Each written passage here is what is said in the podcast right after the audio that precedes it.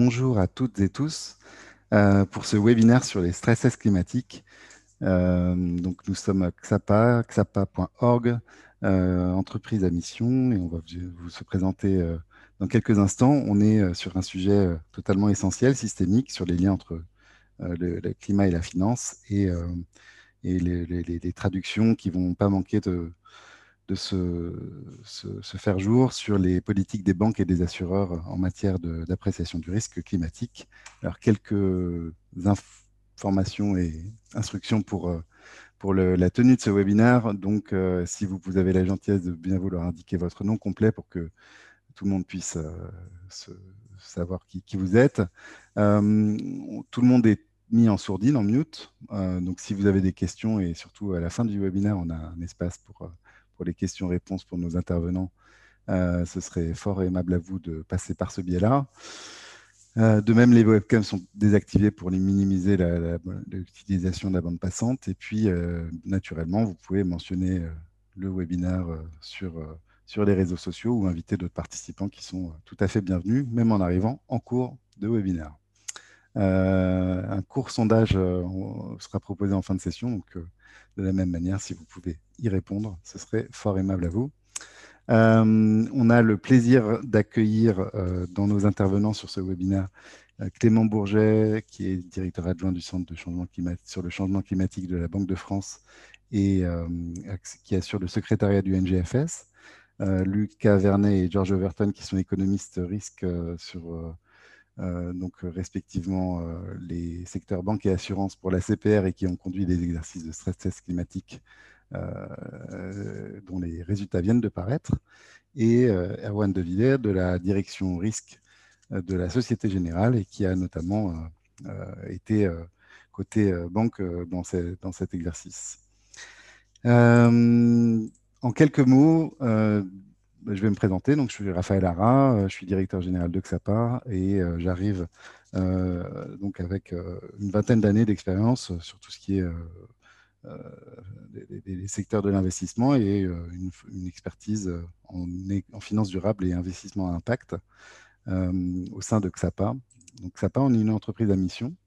Notre vocation, c'est d'accélérer l'émergence de modèles qui soient à la fois inclusifs, résilients, performants au niveau économique, mais aussi environnementales et sociales et qui permettent de faire des progrès sur ces champs-là pour les entreprises, les institutions financières et les investisseurs. Et euh, donc, on décline nos, activités en trois, pans. Euh, premièrement, une offre de service autour du Conseil ESG et développement durable, RSE, sur des sujets divers et variés, euh, de finances durables, de droits humains, de climat, de biodiversité ou d'approvisionnement responsable. Et puis, une, autre activité qui consiste à faire émerger des solutions innovantes, et notamment au travers d'organisations de, programmes d'investissement à impact. Et puis, troisièmement, notre qualité d'entreprise à mission nous conduit à publier des contenus divers sur divers sujets liés à la durabilité, liés à la finance durable, à l'impact, les droits humains, les chaînes d'approvisionnement. Et euh, pour faire tout ça, on s'est organisé avec euh, une équipe euh, cœur, avec des expertises relativement diverses et multisectorielles, développement durable, finance et investissement, solutions digitales, économie du développement, gestion de programme dans notre équipe, donc avec une, une dizaine de personnes à ce jour. Et puis, on s'appuie également sur un réseau de partenaires, un écosystème qui compte comporte des, grandes organisations euh, internationales ou de grandes entreprises, mais également différents experts euh, qui sont disséminés sur les cinq continents et qui nous aident à déployer des programmes euh, et des solutions locales, mais coordonnées par nos soins. Donc, un petit zoom également sur ce qu'on fait, notamment en, termes de, travail sur le fait de faire émerger des solutions.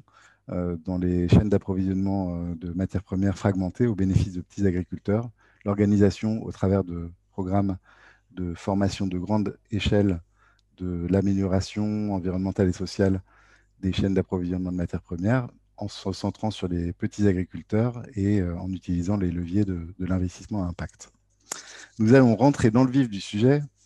on sait que les phénomènes climatiques ont un impact croissant. Le GIEC, évidemment, fait référence en la matière et aujourd'hui, c'est la journée mondiale de l'océan. Donc, on peut zoomer sur cet exemple-là avec des événements extrêmes et qui, sont évidemment très liés à l'implantation, par exemple, des îles au, milieu des océans, l'acidification des océans. Il y a toute une série de constats qui aujourd'hui ne font plus euh, débat sur euh, l'impact du changement climatique sur un certain nombre de, dimensions, des événements extrêmes ou chroniques.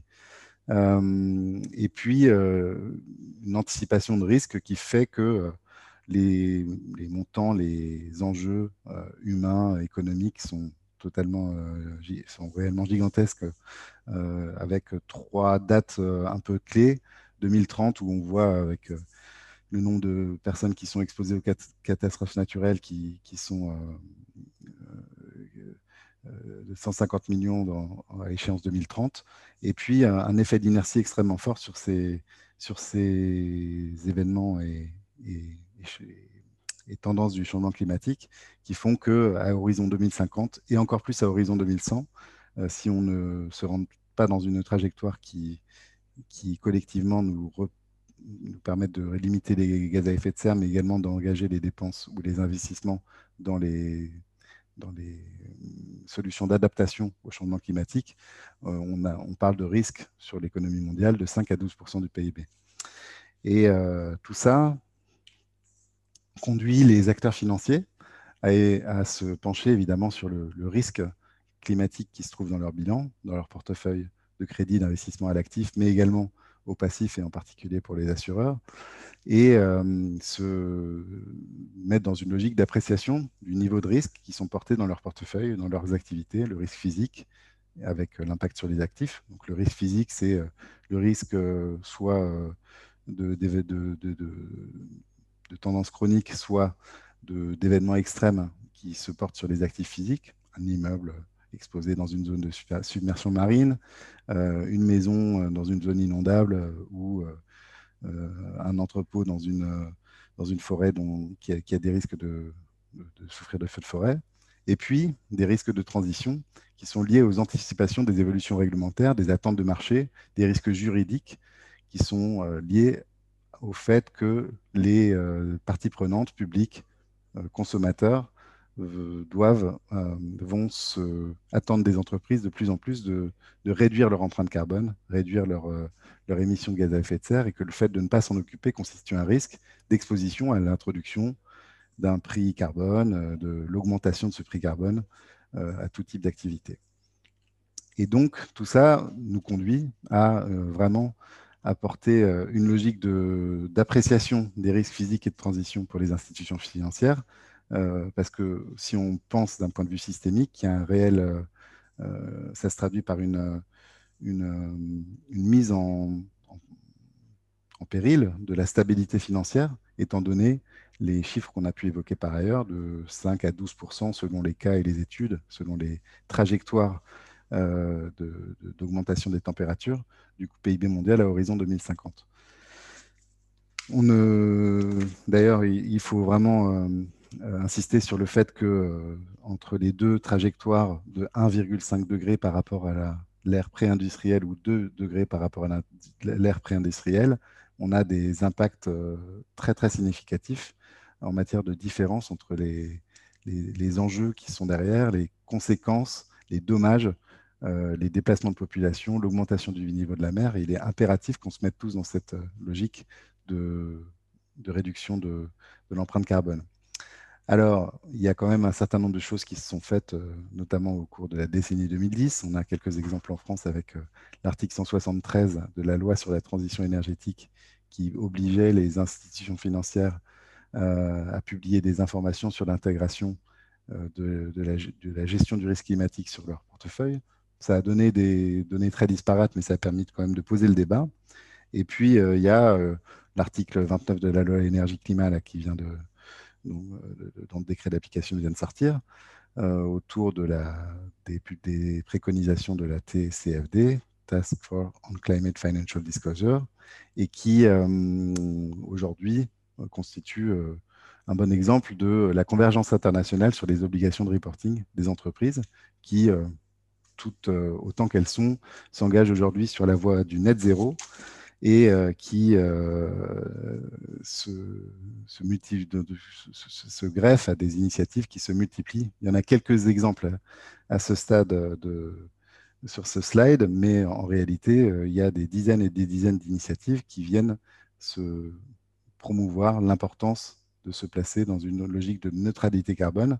Mais nous, notre position, c'est que la neutralité carbone à 2050, c'est beaucoup trop lointain et qu'il faut tout de suite se placer dans une logique de, neutralité à horizon 2030 ou 2035.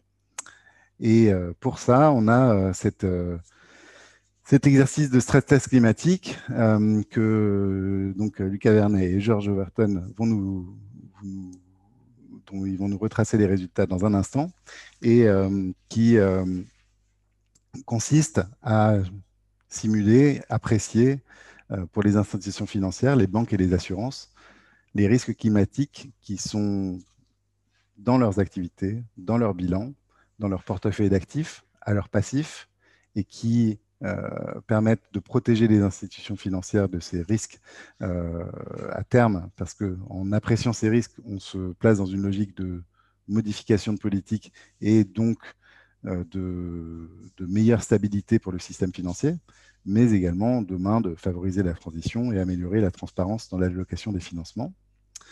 Euh, avant que donc, nos invités ne prennent le relais, un point quand même très important, c'est qu'on étudie à la fois le risque physique et le risque de transition, euh, qui ont été présentés euh, juste précédemment, et que ce qui fait vraiment la spécificité de ces exercices de stress test climatique par rapport à des exercices plus classiques de stress test, c'est que on est premièrement sur un horizon temporel très long. Donc, euh, on se place dans une logique d'appréciation du, bilan jusqu'à 2050 et euh, d'appréciation du risque climatique jusqu'à cette date-là, avec un bilan dynamique à partir de 2025, ce qui constitue une autre innovation, puisque généralement les exercices de, vérification de stress test euh, bancaires sur euh, l'exposition à des, euh, crises économiques, par exemple, se déroule plutôt à bilan constant sur des durées relativement courtes. Là, on est vraiment sur un exercice de prospective qui oblige à rentrer dans une autre logique, une nouvelle logique, beaucoup plus long terme, ce qui est une excellente nouvelle pour à la fois l'appréciation du risque climatique, mais même plus généralement de, des risques liés aux critères environnementaux et sociaux. Voilà, donc euh, cet exercice a été lancé en 2019, réalisé en 2020 par, un certain nombre d'établissements euh, financiers bancaires euh, et assurantiels français.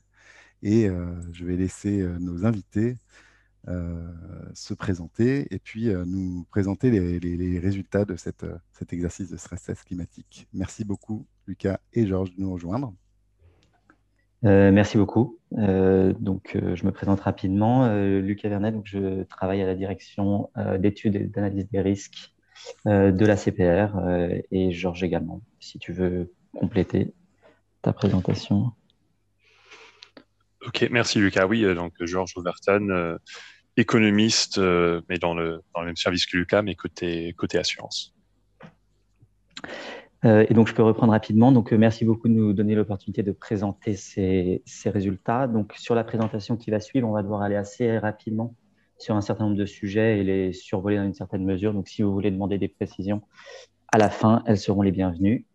Euh, donc, tout d'abord, sur les objectifs principaux de l'exercice. Donc, on avait globalement deux, deux objectifs pour les supervisés et deux objectifs plus pour nous du point de vue superviseur. Donc, pour les supervisés, on voulait qu'il y ait des euh, des développements méthodologiques sur l'évaluation de ces risques liés au, changement climatique. Et on voulait aussi que des sujets qui, pour certains groupes, étaient encore traités au niveau des équipes RSE soient pris en charge par les équipes de direction des risques et euh, que, le, que le management des établissements y soit exposé régulièrement.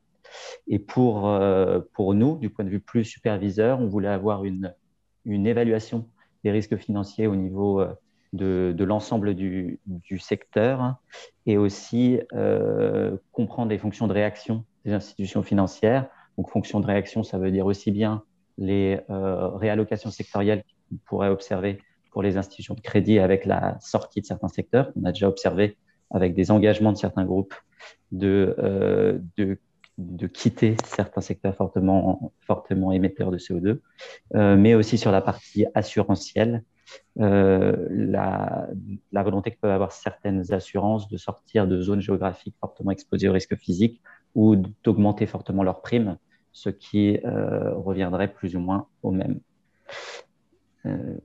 Georges, si tu veux reprendre pour les scénarios. Parfait. Merci Lucas. Donc euh, oui, dans notre exercice, euh, comme ça a déjà été dit, on a intégré à la fois des scénarios de risque de transition et un scénario de risque physique. Donc dans les scénarios de risque de transition, euh, oui, ils sont basés sur les travaux de la NGFS, donc le Network for Greening the Financial System. Euh, dont la, la, Banque de France et le, et le secrétariat. Et l'instrument de politique publique qui, qui sous-tend ces scénarios est une taxe carbone. Donc, dans le scénario de référence euh, qui, qui, correspond à la stratégie nationale bas, carbone, euh, cette taxe augmenterait de façon, euh, on va dire, calme de 10 dollars euh, chaque année, alors que dans les deux variantes, euh, donc la transition accélérée et la transition désordonnée, euh, il y a des augmentations très fortes en 2025 et 2030 euh, pour pouvoir assurer la, cohérence euh, avec les accords de Paris de l'économie en général. Et enfin, il y a aussi des hypothèses différentes concernant le, progrès technologique pardon, et, la, productivité dans ces variantes. Après, l'autre aspect, notamment pour les assureurs, c'est le risque physique. Et cette partie euh, a été faite avec un modèle Météo France qui s'appelle le modèle Arpège. Et ça a été géré euh, en, en, coordination avec la, la, CCR, donc la Caisse centrale de la réassurance. Euh, donc voilà, rapidement, le scénario retenu, c'est le RCP 8.5 du GIEC qui correspond à une augmentation des températures d'environ 4 degrés euh, à l'horizon 2100, euh, même si, euh, comme vous voyez euh, sur ce graphique en bas à, droite, les politiques menées aujourd'hui devraient plus avoir un effet après 2050 que qu'avant. Donc on peut on peut passer à la slide suivante, merci. Donc euh, on était très content de la participation de l'industrie dans l'exercice puisque en termes de couverture, on a eu euh, 85% des actifs des, des, banques et un peu moins 75 pour les pour les assureurs. Ce qu'on visait à faire avec ce premier exercice, je dirais, c'était surtout de sensibiliser euh, les établissements à, à ce type d'analyse.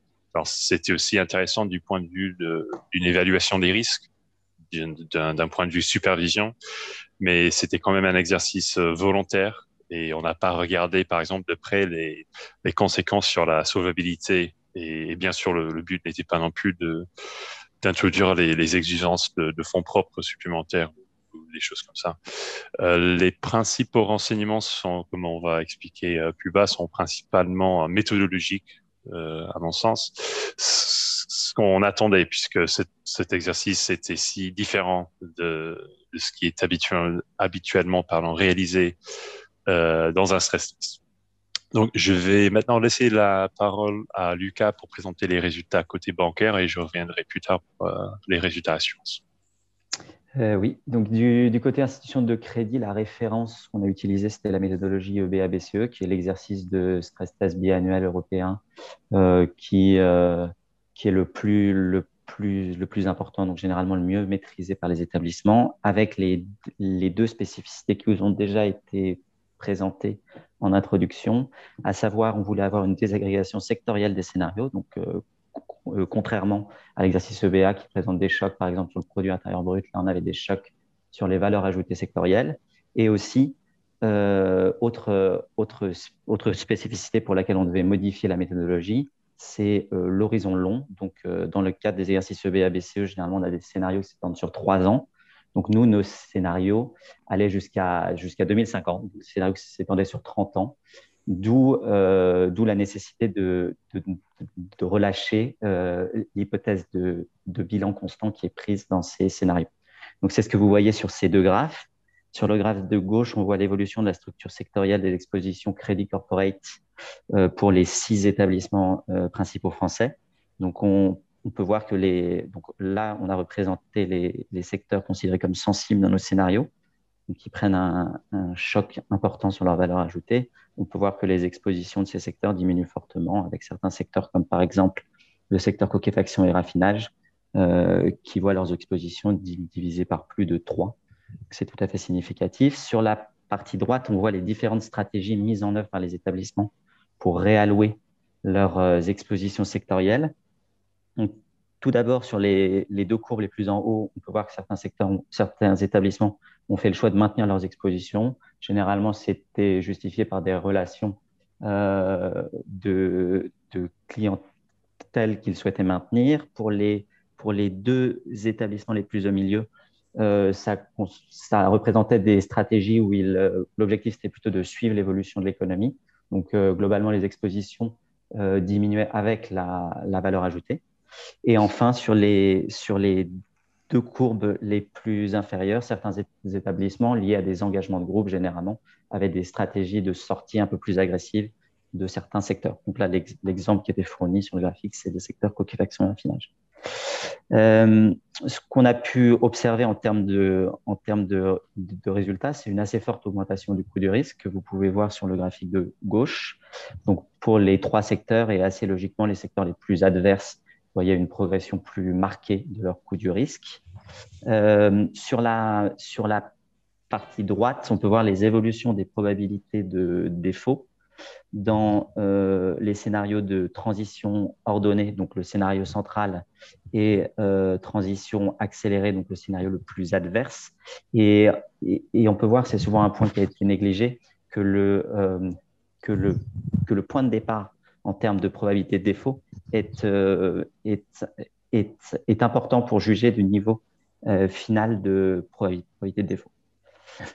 Euh, mais que globalement, pour tous ces secteurs sensibles, on obtient une assez nette augmentation de la probabilité. Vous pouvez aller au slide suivant, s'il vous plaît. Euh, et c'est ce qui explique que finalement, euh, on a observé un, impact assez limité de notre, notre hypothèse de bilan dynamique, qui est, qui est donc c'est assez simple de, contrôler l'impact du bilan dynamique. Il suffit de maintenir les expositions au niveau des expositions de 2019 et juger de l'évolution du coût du risque et voir si en maintenant ces expositions, le euh, coût du risque évolue plus ou moins qu'avec tests de bilan dynamique. Et ce qu'on a observé, c'est que généralement, les euh, réallocations sectorielles des établissements n'ont pas toujours été stratégiques. Euh, globalement, ils réallouaient des secteurs les plus choqués en direction des, des, moins choqués, mais sans prendre en compte le niveau initial de risque donc le, niveau, par exemple, des probabilités de défaut en 2019. Comme je vous l'ai montré sur le graphe précédent, euh, ce, ce, point de départ des métriques de risque joue assez significativement sur le niveau sectoriel du coût du risque. Euh, vous pouvez aller au slide suivant. Juste une question euh, peut-être sur le, coût du risque justement et le, la, hausse du coût du, du disons la hausse du, du prix corporate euh, agrégé. Ça veut dire que vous, vous anticipez une, une hausse de, des, des, taux d'intérêt applicables au crédit corporate euh, uniquement de, de cet ordre-là? Euh, donc, donc, nous, pour le coup, on n'a on a demandé aucune remise sur la, sur la, la partie revenu. Donc, on n'a mm-hmm. pas de visibilité sur la, sur, le, sur la marge nette d'intérêt qui sera appliquée. On, les seules métriques qu'on avait, c'est des métriques liées au risque. ensuite, le, euh, assez, assez, assez, mécaniquement, les, les établissements euh, répercuteront ce coût du risque pour avoir des revenus qui sont, euh, qui sont au niveau de leur coût du risque. Mais je j'ai aucune. Enfin, je peux difficilement être plus précis au niveau des remises qu'on avait demandé aux établissements. donc, donc là, maintenant, je vais rentrer plutôt sur les enseignements méthodologiques liés au, euh, liées au risque de crédit. Donc, sur la... donc, euh, donc tout d'abord, on a pu observer qu'il y avait des différences méthodologiques assez importantes entre, entre établissements euh, dans les méthodologies mises en œuvre pour projeter les probabilités de défaut. C'est particulièrement vrai pour les secteurs très choqués dans nos scénarios, donc avec des valeurs ajoutées très, très, très impactées. Ce qu'on peut voir sur, la, sur, la, sur le graphe de gauche, où sont représentées les différentes projections de probabilité de défaut pour le secteur industrie chimique. Euh, donc, on observe une, une, dispersion très forte des établissements. Sur la, sur la partie droite, on peut voir une des limites de notre méthodologie euh, qui était segmentée au niveau sectoriel plus qu'au niveau entreprise. Euh, pour certaines entreprises qui sont, on va dire, à cheval sur, sur deux secteurs. Donc là, on a l'exemple de l'entreprise Glencore, qui est, qui est en gros pour 50% dans le secteur du négoce et pour 50% dans le secteur des industries extractives. Donc, on peut voir que suivant si les, établissements l'ont alloué au secteur du négoce ou s'ils l'ont alloué au secteur des industries extractives, ils projettent des probabilités de défaut très différentes. Le secteur du négoce est très peu impacté dans le scénario, alors que le secteur des industries extractives l'est fortement. Donc, euh, représenté en, rouge, la probabilité de défaut projetée par les établissements qui l'ont alloué au secteur des industries extractives. Euh, vous pouvez suivant.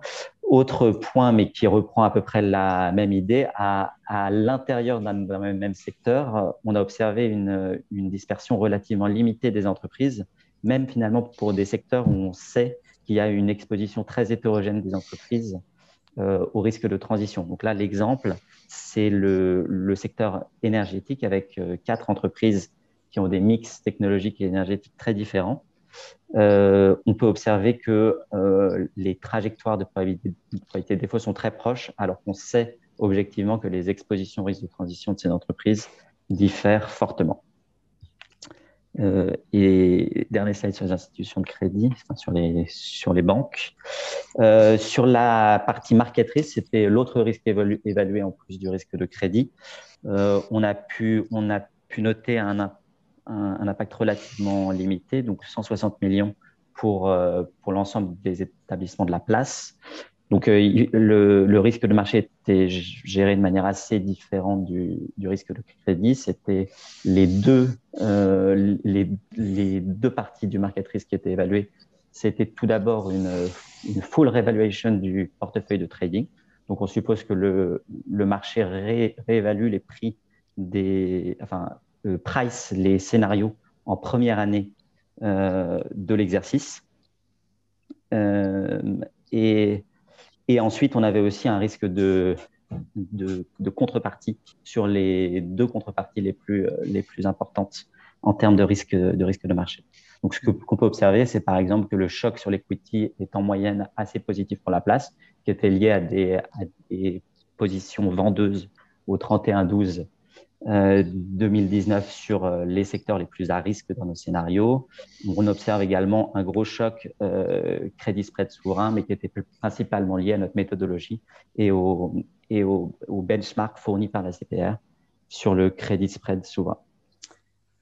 Georges. Parfait, merci Lucas. Donc, pour côté assurance maintenant, pour rappeler, il y a eu des, des éléments de, de l'exercice qui, comme, comme pour le côté bancaire, qui ont été assez nouveaux pour les assureurs. Euh, il y avait notamment l'horizon sur 30 ans et aussi la nature euh, multipériodique avec des phases statiques et dynamiques, comme ça a été déjà expliqué. Ce qu'on a vu dans les phases préparatoires, c'est que les modèles ALM de bilan des assureurs étaient capables de projeter euh, environ 5 ou 10 ans en, avance, euh, voilà, mais, mais, mais, pas 30. Donc, un tiers des participants ont dû développer des, nouveaux outils euh, au lieu, d'adapter leurs outils existants, euh, notamment en prenant recours à un prestataire. Donc ici sur ce slide, ce que vous voyez, c'est la composition euh, en termes de classe d'actifs à la fin donc pour, pour, chaque scénario par rapport à aujourd'hui. Et on voit que quel que soit le scénario, il n'y a pas trop d'écart voilà, en termes de classe d'actifs.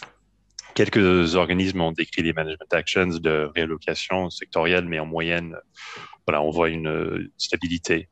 Ce que je soulignerai aussi ici, c'est que la, quasi-totalité des assureurs français ont des engagements existants pour sortir des, secteurs les, plus polluants, euh, surtout le, charbon, mais aussi ils ont des engagements pour atteindre une neutralité carbone euh, d'ici 2030.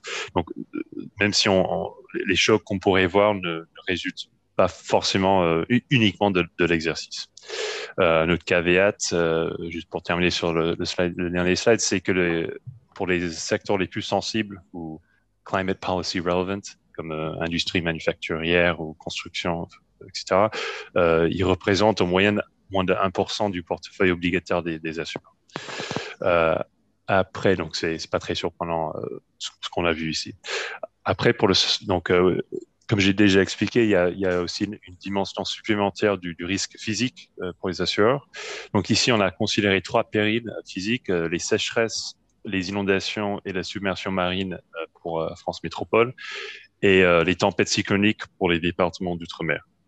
Donc, comme j'ai dit avant, cette partie a fonctionné un peu différemment puisqu'il a été géré euh, avec un intermédiaire, le CCR, ce qui était plutôt un succès parce que ça a permis d'avoir une harmonisation des résultats et ça aussi, euh, ça a facilité la vie de certains organismes qui, manquaient d'expertise euh, et n'étaient pas habitués. Donc rapidement, un point méthodologique que je vais mentionner ici, c'est que typiquement les, assureurs euh, non-vie euh, sont habitués à faire les stress tests CatNat qui impliquent un événement, donc une, grosse, catastrophe par exemple, plutôt qu'ici, la logique, c'est plus un processus. Donc même si le scénario devrait être considéré comme défavorable, euh, les conséquences se déroulent lentement dans le temps. C'est un peu différent. Donc euh, rapidement, donc j'ai ouais, pas le temps de rentrer plus dans les détails que ça, mais les organismes n'ont pas procédé à des réallocations géographiques et le management action qu'ils ont pris, c'était de fixer un ratio S sur P euh, dans le temps. Donc l'idée, c'était de répercuter pardon la hausse de la sinistralité sur les assureurs, sur les assurés. Donc après la partie, il y a aussi une, autre dimension de, la partie risque physique, c'est la dimension santé. Euh, donc cette partie a été fondée sur deux études de l'AON. Donc une étude pour chaque péril. Les périls, c'est la, pollution de l'air et aussi les maladies, vectorielles, pardon. Et ces études s'appuient sur euh, des, séries de données très longues pour étudier un peu les corrélations de ces sinistres avec le, réchauffement climatique. Concrètement, les deux, ce, qu'on étudie ici, c'est les frais de, soins, les hospitalisations et les garanties d'essai. Donc, en termes de résultats, euh, on voit une légère tolérance à porter le risque par rapport à, au, dernier slide où, comme j'expliquais, les assureurs ont, vraiment fixé un S sur P. Donc, s'il y avait un risque aujourd'hui qui était assuré, il le sera dans la vision des assureurs euh, dans 30 ans, quoi que soit le, prix. Alors qu'ici, euh, on voit les assureurs qui peuvent augmenter un peu dans le temps. Un résultat qu'on a vu euh, des deux côtés, donc CatNat et santé, c'était euh, ce qu'on peut appeler un, effet de rattrapage, c'est-à-dire que là où, en termes de pourcentage, la sinistralité augmenterait le plus, c'est justement là où aujourd'hui, euh, c'est les zones qui partent d'un niveau plus faible. Par exemple, sur le graphique en haut à droite, on voit que l'île de France en, en pourcentage euh, subissent euh, une, évolution de la sinistralité qui est moindre que par exemple Bordeaux ou Montpellier. Euh, voilà, donc d'un point de vue supervision, ça nous montre que même si l'hypothèse de base c'est une multiplication des, événements, bien sûr, euh, que les risques peuvent être là où aujourd'hui ils ne, ne, le sont pas forcément. Donc pour terminer, pour ma partie, je vais expliquer un peu plus la, vision des assureurs pour ce, scénario. Dans l'exercice, on avait proposé ou autorisé un certain nombre de management actions pour la phase bilan dynamique. Euh, les participants pouvaient effectuer les réallocations géographiques, ils pouvaient modifier leur traité de réassurance, ils pouvaient modifier leur politique de tarification, ou bien, euh, dans, une certaine mesure, changer aussi la nature des, produits.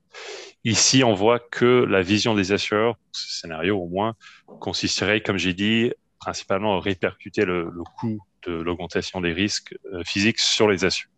À, vrai dire, on était un peu surpris parce qu'on pensait euh, que les participants allaient prendre trop de management action et qu'on allait être confronté à un problème de protection gap mais euh, voilà, c'était finalement pas le pas le cas. Je vais peut-être m'arrêter là pour ouais. laisser Lucas euh, terminer rapidement. Peut-être une question quand même, euh, Georges, par rapport à ça.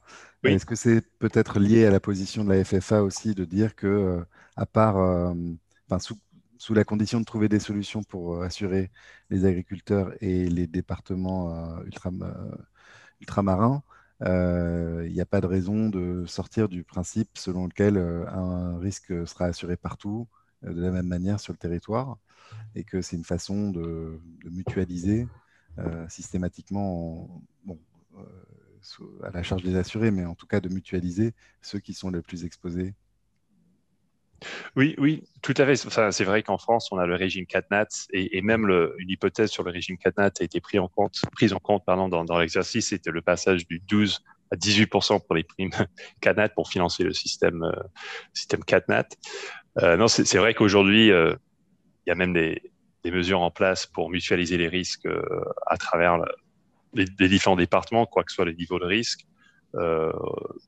Enfin, on s'attendait pas forcément à ce que les assureurs sortent complètement d'un département à haut risque, mmh. mais on, peut-être on, pensait qu'ils allaient rélouer par exemple 5 ou 10% de business ou, quitter peut-être certaines parce que les, les leurs expositions étaient fournies à la CCR au niveau euh, de la commune.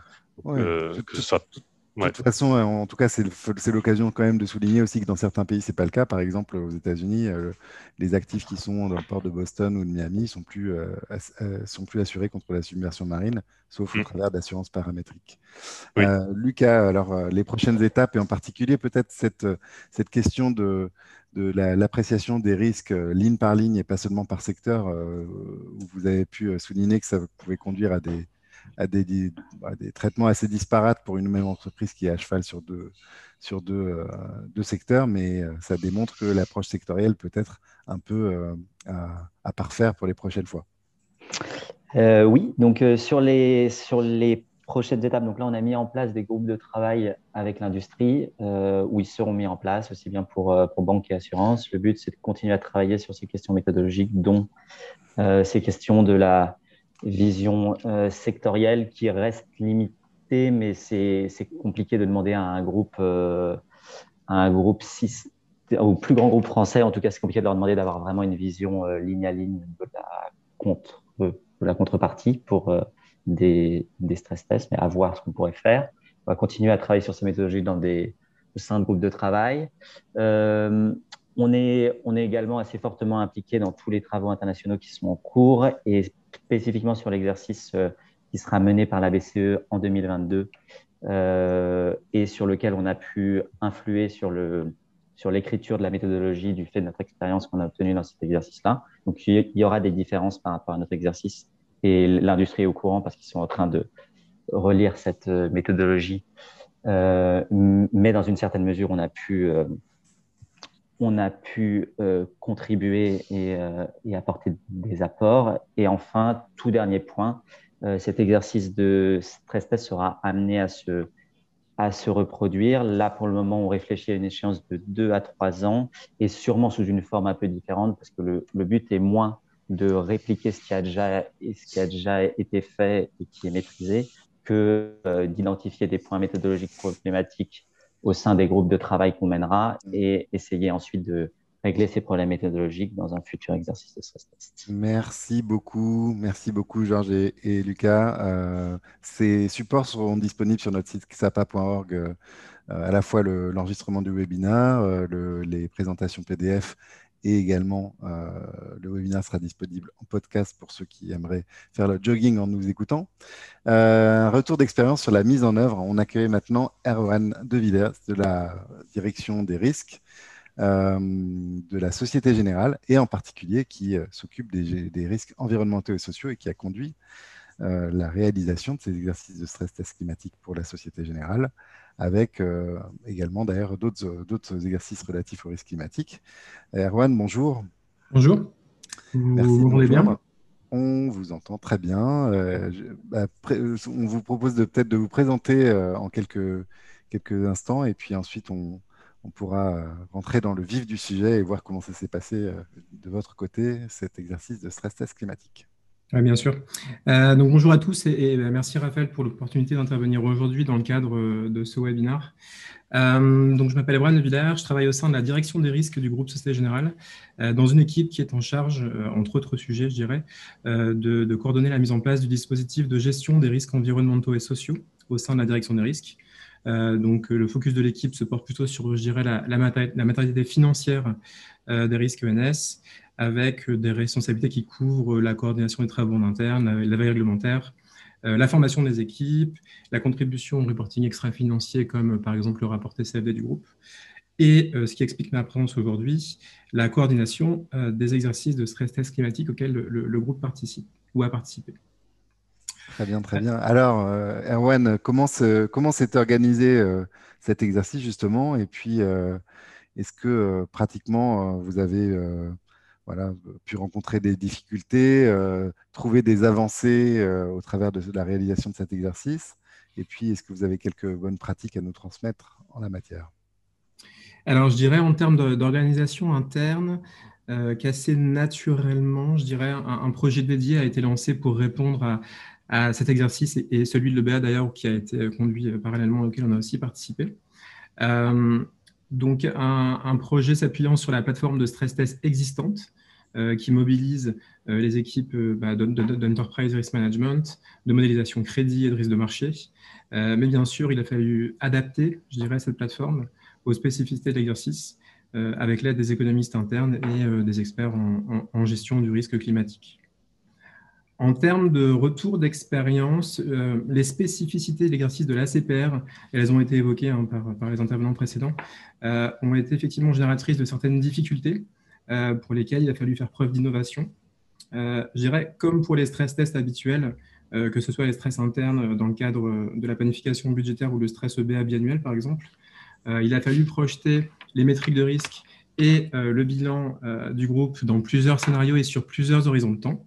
Toutefois, euh, il, a, euh, il a tout d'abord euh, fallu effectuer ces projections sur des horizons de temps bien plus longs que les exercices habituels, qui ont un horizon de temps plutôt inférieur à 5 ans, de manière à prendre en compte, je dirais, tous les horizons de matérialisation du risque de transition, horizons couvrant, je dirais, les objectifs politiques en termes de transition climatique, à savoir notamment le, le net zéro 2050.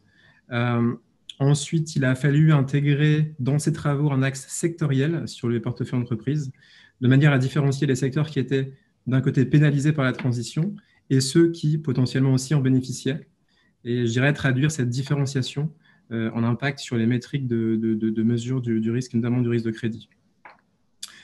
Enfin, je dirais également que ces travaux euh, ont également dû gérer un dynamisme du bilan en prenant en compte, euh, sur des raisons relativement long terme, les engagements du groupe en faveur de la transition et, et l'alignement de ses portefeuilles avec les objectifs de l'accord de Paris.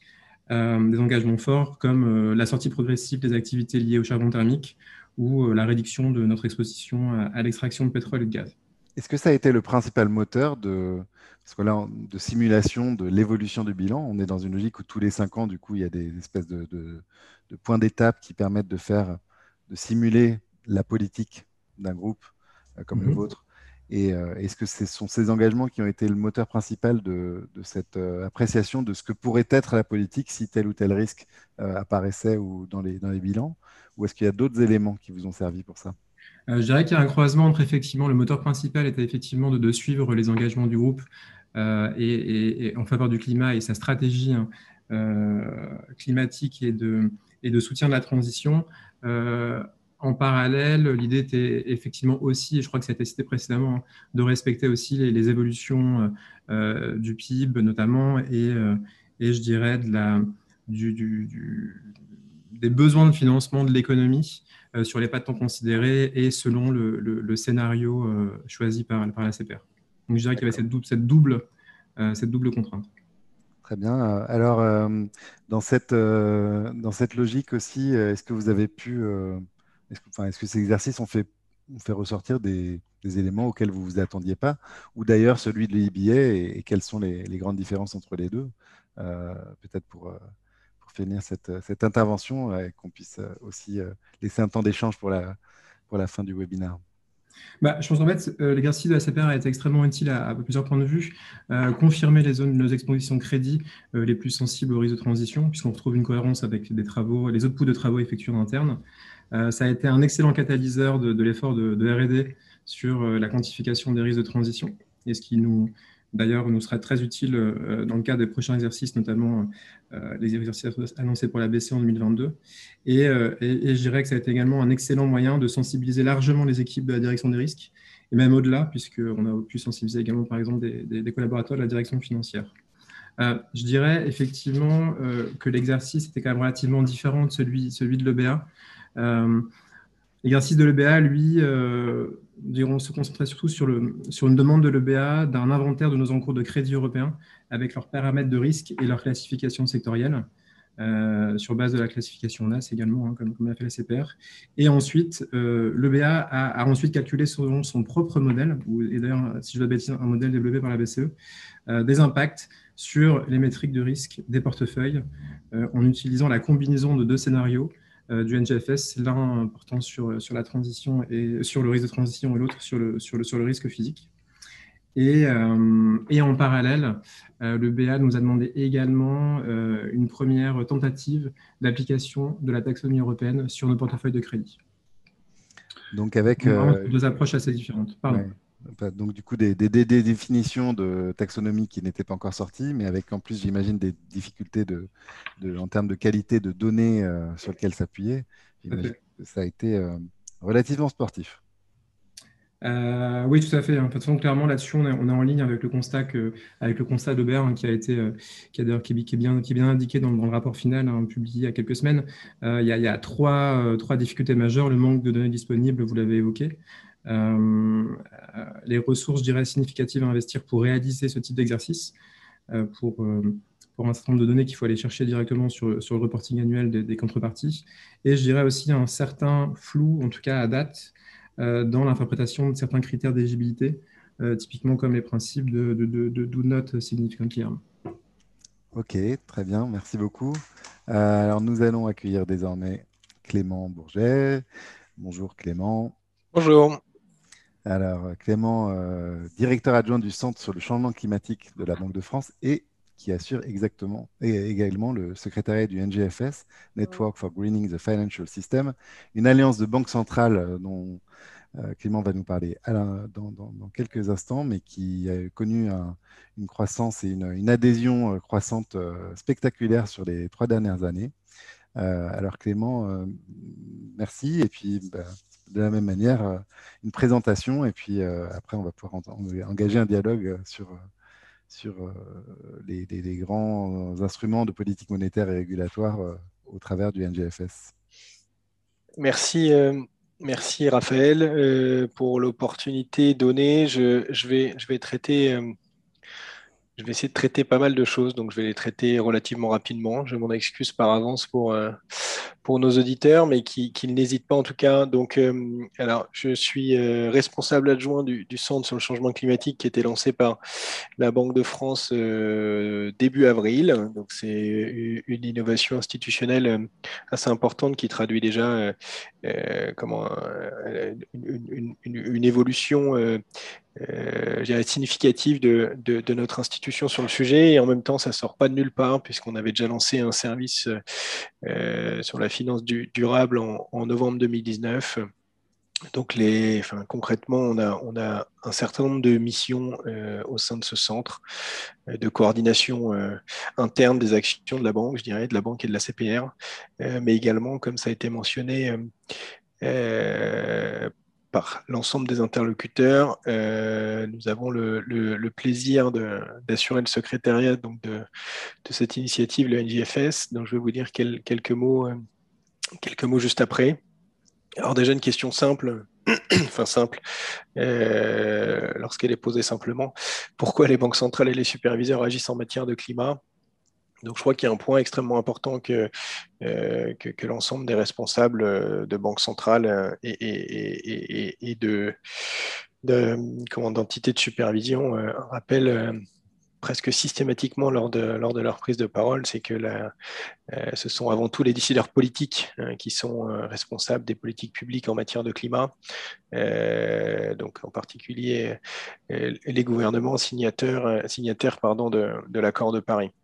Euh, néanmoins, euh, comme ça a été euh, évidemment évoqué par les différents interlocuteurs, le changement climatique est une source de risque financier. Donc, on a, ont été mis en avant déjà les risques physiques et les risques de transition. Je ne vais pas y revenir.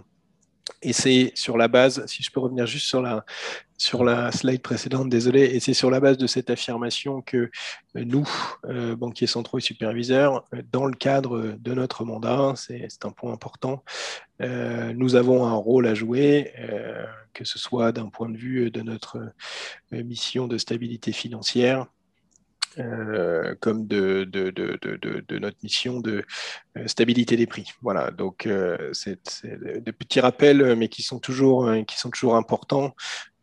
comme, le, dit à l'envie le gouverneur de la Banque de France, il n'y a pas d'abus de, mission, mais en même temps, on reste bien dans, dans le cadre de nos mandats.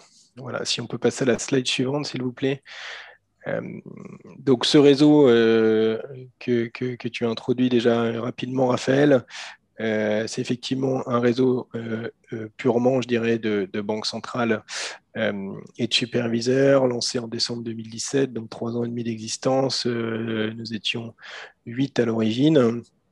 Euh, dont la Banque de France et la CPR. Alors, nous ne comptons que pour un sur les huit, mais voilà, dès l'origine, il y avait également la Banque centrale de Chine, euh, l'autorité monétaire de Singapour, euh, nos collègues mexicains, marocains. Voilà, donc on avait quand même une, couverture géographique qui était déjà assez, assez diversifiée.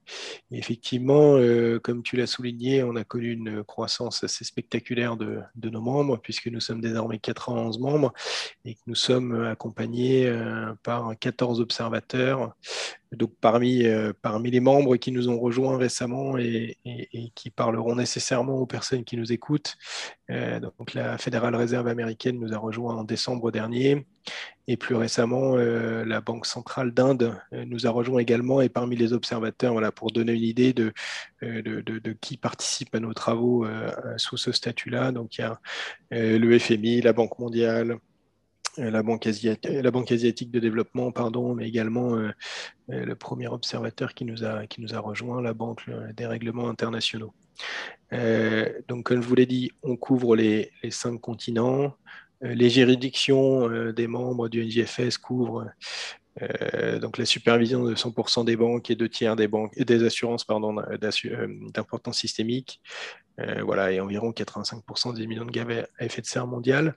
Euh, un point important que, que, j'ai sauté, mais c'était pour mieux revenir, euh, on se définit comme une coalition des volontés euh, le point qui est vraiment important à retenir ici, c'est que nous ne sommes pas une instance normative euh, et que les recommandations que nous, que nous publions sont non contraignantes pour nos membres, mais, euh, force est de constater depuis trois ans et demi que quand bien même elles ne sont pas contraignantes, elles créent une réelle dynamique au sein de notre communauté, mais c'est très important pour les personnes qui nous écoutent de bien comprendre que nous ne sommes pas là pour faire le, travail du, BCBS ou de l'IAIS. Euh, euh, on est dans un positionnement qui est, qui est, qui est différent. Euh, ces instances normatives sont, sont en train, enfin, sont rentrées dans, dans le jeu, je dirais, et, et mènent également leurs travaux. Et évidemment, euh, tout ce qu'on arrive à développer, nous, au sein du, NGFS, euh, leur est utile et c'est des gens avec qui on, a des interactions euh,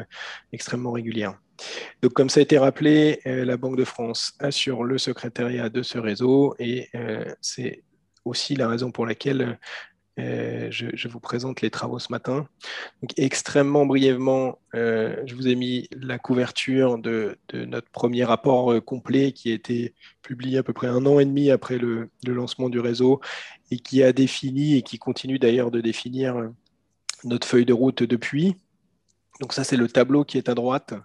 donc les, six recommandations qui sont listées étaient déjà euh, enfin, était, était, listé et identifié dans le, dans le, dans le document de gauche. Euh, et c'est vraiment, comme je disais, ça qui nous a servi euh, de feuille de route. Et on a cherché à, travailler sur des livrables le plus, les plus opérationnels possibles, justement, pour aider nos membres à, voilà, le, le, long du document était call for action, donc le but c'est de les aider à take action. Quoi.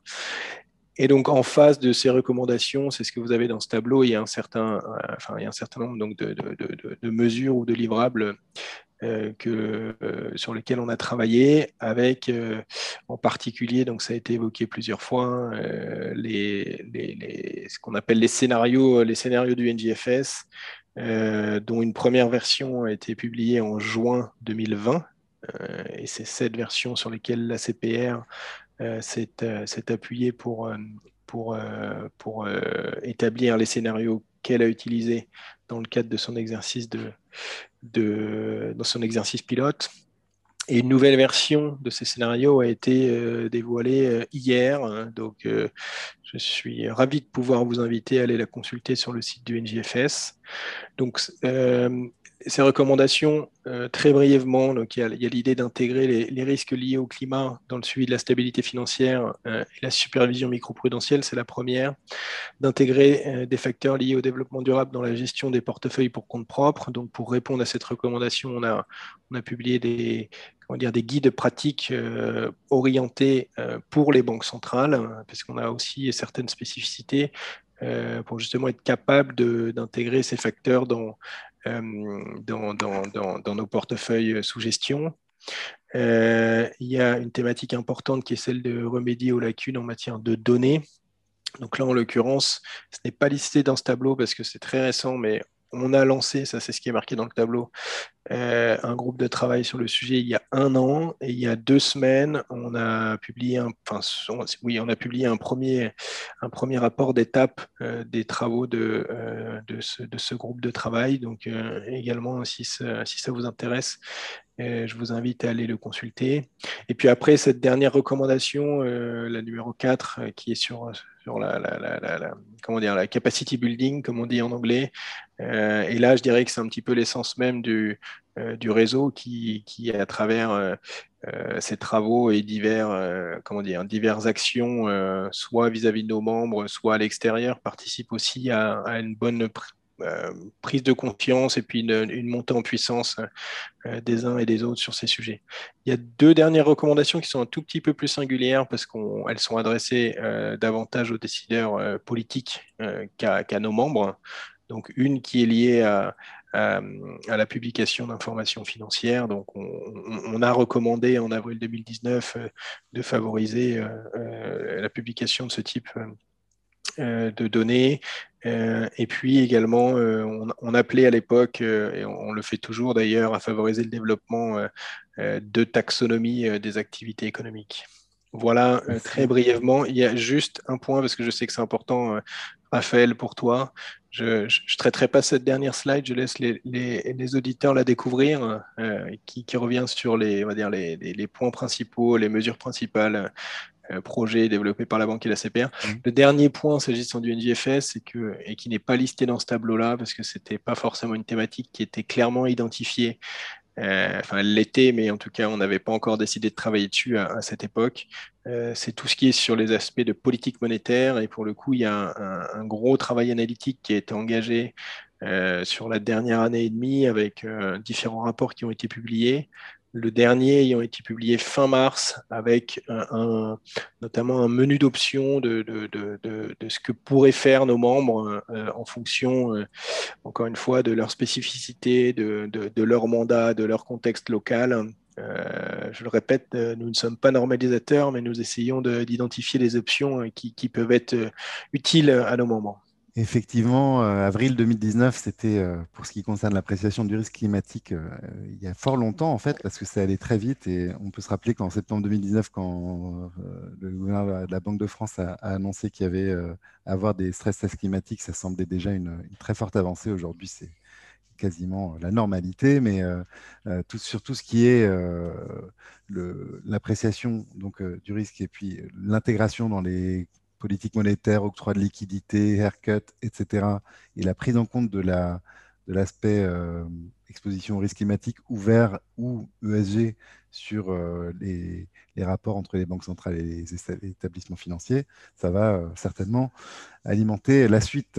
alors, ben, on, a un peu dépassé le, temps, mais on va quand même prendre un petit temps pour échanger sur quelques, quelques questions tous les cinq, euh, si euh, notamment euh, quelles sont les évolutions qu'on peut, qu'on peut anticiper dans les prochains stress climatiques? On, évoquait la value at risk, on évoquait le fait d'apprécier de, cette value at risk ligne par ligne autant que possible, parce que finalement, si on réfléchit à une, une s'il y a un réel risque physique et ou de transition sur certaines lignes de crédit, bah, nécessairement, tous les établissements vont s'y pencher euh, ligne par ligne, ne serait-ce que euh, dans une logique de flux à l'octroi des crédits ou, lors des décisions d'investissement.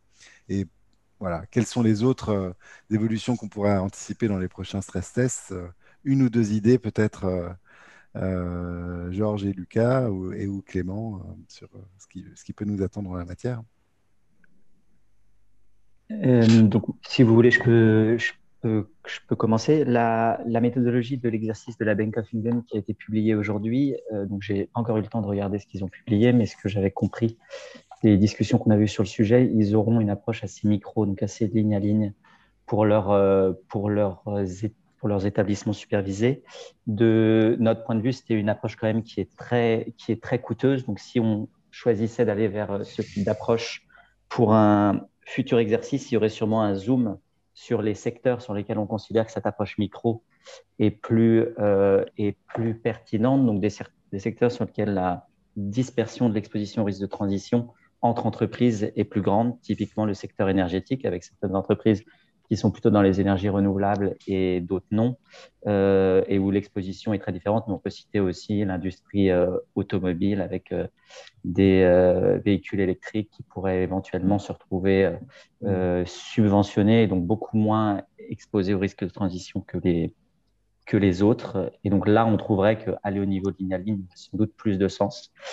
Après, sur l'exemple que j'avais donné de, de l'allocation sectorielle, ça serait sans doute plutôt une amélioration méthodologique avec on pourrait considérer pour éviter de minimiser le risque de toujours allouer une, entreprise soit au, soit au secteur le plus exposé dans lequel elle agit, soit, euh, soit de, de reventiler son exposition à un secteur euh, euh, proportionnellement à l'implication de cette entreprise dans les, dans les différents secteurs. Donc, c'est un problème qu'on n'avait pas forcément envisagé et ça amènera plutôt des évolutions méthodologiques que des euh, évolutions de fond, comme aller au niveau de ligne Alors peut-être une petite question pour Georges. Euh, on, a, on a vu quand même qu'en centrant beaucoup euh, le discours des exercices de, de, de, pilote, de stress test sur les différents scénarios de, la transition, ça porte le zoom sur la transition, partant du principe qu'il y a un tel effet d'inertie sur le risque physique qu'au final,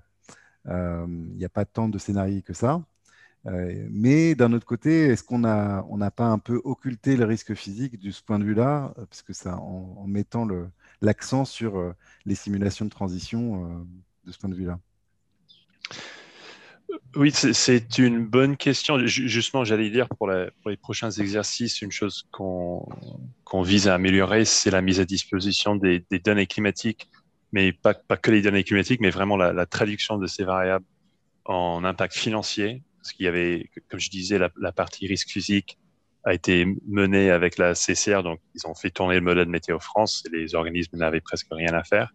Et il y avait quelques organismes qui ne pouvaient pas passer par la, CCR, donc qui, dépendaient des, bases très riches euh, mises à disposition par la NGFS, mais qui étaient finalement un peu difficiles à traduire en, impact euh, financier. Euh, en termes de scénario, on a pris le RCP 8.5, c'est pour une c'est intéressant parce que les, climatologues nous disent que pour eux, la définition de long terme est bien au-delà de 30 ans. Hmm. Mais pour les institutions financières, même le fait de projeter plus que 10 ans, c'est très dur. Et à 10 ans ou, 30 ans, comme on avait fait dans l'exercice, euh, le fait de prendre le RCP, euh, même 2.0 ou 6.0 ou 8.5, on avait vu que ça n'avait pas trop d'importance sur, euh, sur le résultat. Hmm, Donc, je, pense qu'on ne prévoit pas tout de suite de, de, de faire, enfin, pour le risque physique, comme on avait fait pour la transition, c'est-à-dire introduire trois scénarios ou, hmm. ou un, un, scénario de référence avec des variants. Mais c'est une bonne question. Je ne sais pas comment on va faire pour les prochains, pour les prochains exercices. D'accord. Alors peut-être une petite question pour Erwan. Euh, maintenant, fort de toutes ces conclusions et avancées qui ont permis euh, le fait de réaliser ces exercices, est-ce que vous pensez que ça va influer sur votre politique, euh, par exemple, dans les trois ans qui viennent euh, Je ne sais pas, sur des crédits hypothécaires, ne pas aller euh, dans des endroits exposés à terme à des feux de forêt récurrents, des inondations, de la submersion marine sur une durée supérieure à X années, ou sur la politique en termes de tarification, ou pas encore? Bah, écoutez, je pense que ces exercices, sont clairement intéressants et, euh, ils apportent euh, beaucoup d'informations qui seront, euh, qui seront à prendre en compte au même titre que les informations qui sont déjà en cours d'étude, voire qui sont disponibles et qui sont en cours d'étude dans le cadre de notre gestion interne, de l'impact des facteurs climatiques sur le, bah, le, profil de risque du groupe, sur notre gestion du risque de crédit. Enfin, voilà, on a quand même déjà un setup de gestion de ces risques qui, qui, est en place et qui permet déjà de détecter les, les portefeuilles sensibles, de, mesurer, de mesurer un impact. Et voilà, ce que, ce que je voudrais dire, c'est que toute la réflexion autour de, des implications stratégiques euh, que cela peut avoir, euh, voilà, elle, se nourrit de ces exercices euh, organisés par les superviseurs régulateurs, mais aussi et, surtout quelque part et heureusement des initiatives lancées en interne pour, pour comprendre l'impact de ces risques-là sur, nos portefeuilles. D'accord, très bien. alors peut-être une, dernière question pour Clément. on a beaucoup euh, mis euh, en haut de la pile parmi les sujets environnementaux et sociaux le risque climatique, euh, certainement à raison, mais il y en a beaucoup d'autres. Les, les, questions d'inégalité sociale, les questions de déplétion de la biodiversité, perte et de l'exposition de, de l'économie au, travers de, ces, différents et de la vie humaine hein, au travers de ces différents phénomènes. Euh, est-ce qu'il est envisagé de se servir de cette euh, avancée méthodologique des stress climatiques pour euh, se, projeter sur des, expositions plus long terme ou différentes, comme celle de la perte de la biodiversité? Ah, Déjà, c'est marrant que, que tu utilises ce, ce cartoon là, je suis tombé dessus ce matin et, je l'avais encore sous les yeux. Je l'avais encore sous les yeux tout à l'heure. bon, quoi Historiquement, je dirais. Alors déjà dans les comment dire dans les dans, dans le dans le dans la charte, dans le mandat du NGFS, dans la feuille de route initiale qu'on s'est qu'on s'est dessinée, il y avait bien l'idée de traiter euh, euh, les enjeux climatiques et environnementaux. Euh, globalement, euh, je ne vais pas dire qu'on a commencé par le plus facile parce que tout ce qui a été expliqué jusqu'à présent montre que euh, durant cette session, hein, que, que c'est des enjeux qui sont, qui sont extrêmement, extrêmement difficiles à appréhender et qui nécessitent du travail analytique, des évolutions. Enfin, il y a le terme d'innovation qui a été utilisé à un moment. Je pense qu'on est vraiment euh, on est vraiment, là-dessus. Euh, une fois qu'on a dit ça, euh, le NGFS a commencé à travailler un petit peu plus largement sur les enjeux environnementaux l'an dernier, notamment à travers un, occasional paper qui a été publié par, enfin qui a été piloté par un des, enfin, le représentant chinois au sein de, au sein du NGFS, euh, et plus récemment, euh, alors je réponds qu'indirectement à ta question, hein, mais plus récemment, on a lancé un groupe de travail euh, avec un réseau international de, de, de, de, chercheurs, donc hors, enfin des chercheurs qui ne font pas partie du NGFS, hein, sont des, des, des, académiques, qui s'appelle Inspire. Donc on a lancé ce groupe de travail il y a à peu près un mois et demi ou deux mois, ce qui me permet de, vous annoncer que, enfin de vous annoncer en tout cas de, de vous dire qu'on devrait publier un premier vision paper issu de, mmh. issu de, de ces premiers travaux euh, d'ici euh, d'ici une dizaine ou une quinzaine de jours. Euh, encore une fois, enfin, je crois que c'est des enjeux qui sont qui sont qui sont liés, mais qui sont probablement différents. Euh, et, ça mérite, un travail préalable euh, important. Euh, et c'est un petit peu l'ambition de, ce groupe de travail qu'on a lancé avec des chercheurs extérieurs. Très bien. Merci beaucoup. alors, on a eu un contenu fort dense et j'espère que tout le monde a pu en, profiter tous les auditeurs en profité à plein. Malheureusement, on n'a pas le temps vraiment pour faire des questions-réponses euh, parce que ce contenu dense nous amène à avoir déjà légèrement dépassé notre temps de parole. En tout cas, merci beaucoup à Clément, Georges, Lucas, Erwan de nous avoir rejoints, euh, d'avoir exposé également tous ces, tous ces résultats, les, concepts et, euh, annoncé également ce qui allait probablement pouvoir être anticipé par la suite. donc nous sommes xapa.org, entreprise à mission. Notre euh, rôle et qualité d'entreprise à mission nous conduit à participer au débat public et en particulier à organiser des webinaires comme celui-ci. Dans les deux webinaires à venir, un qui c'est fin juin en anglais sur l'engagement des ODD et l'impact euh, au travers des activités économiques, Donc, on aura des intervenants du Climate Policy Initiative, de l'OCDE, d'Iberdrola également. et puis, en septembre prochain, en français, le prochain webinaire en français sur les questions d'extension de notion de l'impact au-delà de l'ESG à l'univers coté, qui intéresse évidemment tous les acteurs financiers euh, aujourd'hui. Voilà, merci beaucoup. Vous pouvez retrouver toutes ces informations, nos contenus, euh, notre briefing paper aussi sur les stress tests climatiques euh, que je n'ai pas mentionné précédemment, ainsi que d'autres articles, briefing paper, rapports, webinaires. Tout est disponible sur notre site xapa.org. C'était un plaisir de vous accueillir tous. Merci infiniment. Et au revoir à tous quatre et au revoir à, nos auditeurs.